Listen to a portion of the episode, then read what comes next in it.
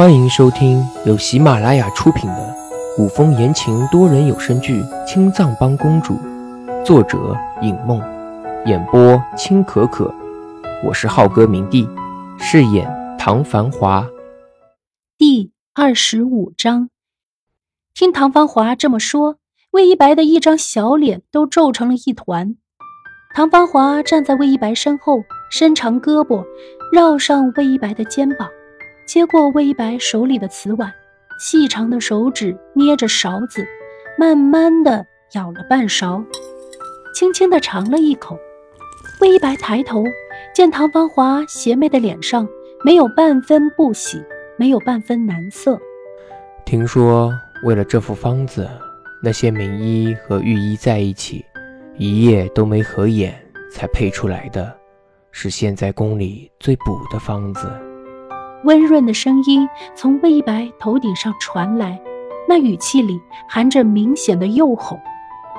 没有看魏一白，唐芳华又尝了一口，搁下白瓷勺子，勺柄在碗沿碰出一声轻响。一白，其实这汤也并非那么难喝，你只当是药灌进去，好不好？唐芳华越是这么哄着魏一白，魏一白越是不愿意喝。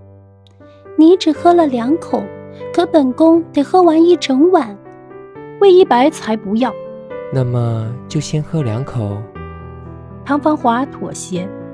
魏一白撇嘴，他这个不是病人的人都能喝两口，他有什么不能喝的？没想到自己中了毒，居然就这么脆弱，连一碗汤都喝不下。魏一白突然摇头，接过唐芳华手中的碗。一饮而尽。啊，难喝！魏一白皱着眉头。唐芳华放下心来，方才他才喝了两口，就已经觉得身体有些发热。这补汤的效果的确是立竿见影。唐芳华将瓷碗放回石桌上的时候，发现桌上的小盅里还有一碗。刚看见唐芳华将小盅里的汤倒出来。魏一白就已经开口叫起来：“不要！”不等唐芳华劝他喝第二碗，魏一白跳起来准备逃跑，被唐芳华压着肩膀坐下。看来这补汤的确有效，刚喝完，魏一白就已经能站起来走动了。这剩下的就是灌，也要给魏一白灌下去。将碗塞给魏一白，唐芳华舀起一勺，堵着魏一白的嘴唇。一白。乖，张嘴。魏一白摇头躲闪。你放着，我等会再喝。嗯。不理会魏一白的拒绝，唐芳华抓住机会灌下一勺，被唐芳华堵得没办法，魏一白只好低声求着唐芳华：“哥，等会喝好不好？”哥。被这个字震得三魂七魄都回不了身的唐芳华，脸上俊逸和煦的笑容瞬间消逝，好似从来没有出现过一般。谁是他的哥？吕彻还在御书房里批阅奏折呢。魏一白还没有从唐芳华的变脸里回过神来，唐芳华已经丢掉勺子，冷着脸，将碗沿堵在魏一白那苍白的唇边。乖乖喝汤，不然。我去砍了殷小谷。唐繁华不能拿魏一白出气，那就拿魏一白身边的人出气。你，嗯，嗯。魏一白刚开口就被灌了一大口汤药，皱着眉勉强将汤喝完。魏一白一脚踹在唐繁华的衣袍上：“你居然敢威胁本宫！”亏得他放下身段叫他一声哥，有这么做哥哥的吗？唐芳华低头看着袍子上灰白的脚印，我有什么不敢的？原来他的脚这么小。哼！魏一白一怒，扭头不理唐芳华。小肚子来的时候，就见魏一白和唐芳华两人远远的坐着。谁都不理谁，心里纳闷：听说自打魏一白中毒，唐繁华整天都在公主殿待着。他还以为唐繁华和魏一白关系很好，没想到根本不是。难道是吕彻命令唐繁华来的？吕彻忙于政务，没空过来照顾魏一白。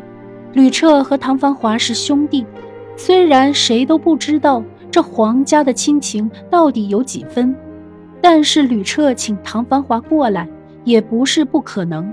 那么，最近传言唐繁华正在全力追查下毒之人的事情，说不定也是吕彻的意思。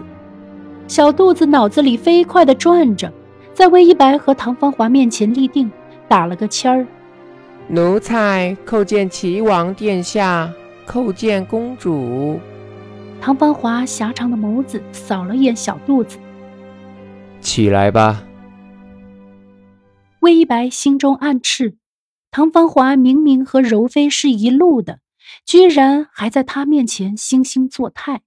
小肚子赶紧起身。将手里捧着的雪莲摆在桌上，打开，只见那盒子里是朵洁白的千层雪莲。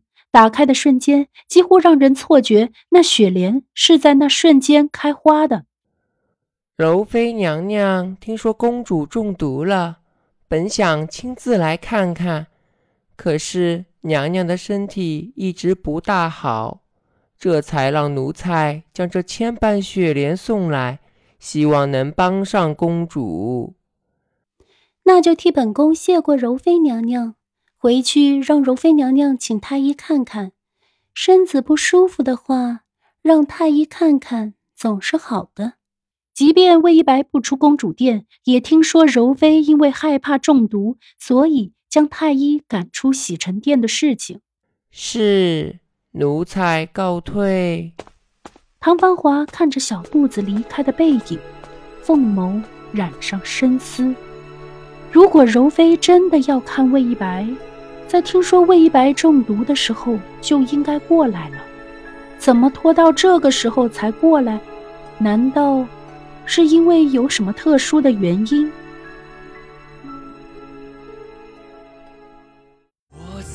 本集播讲完毕，感谢您的收听。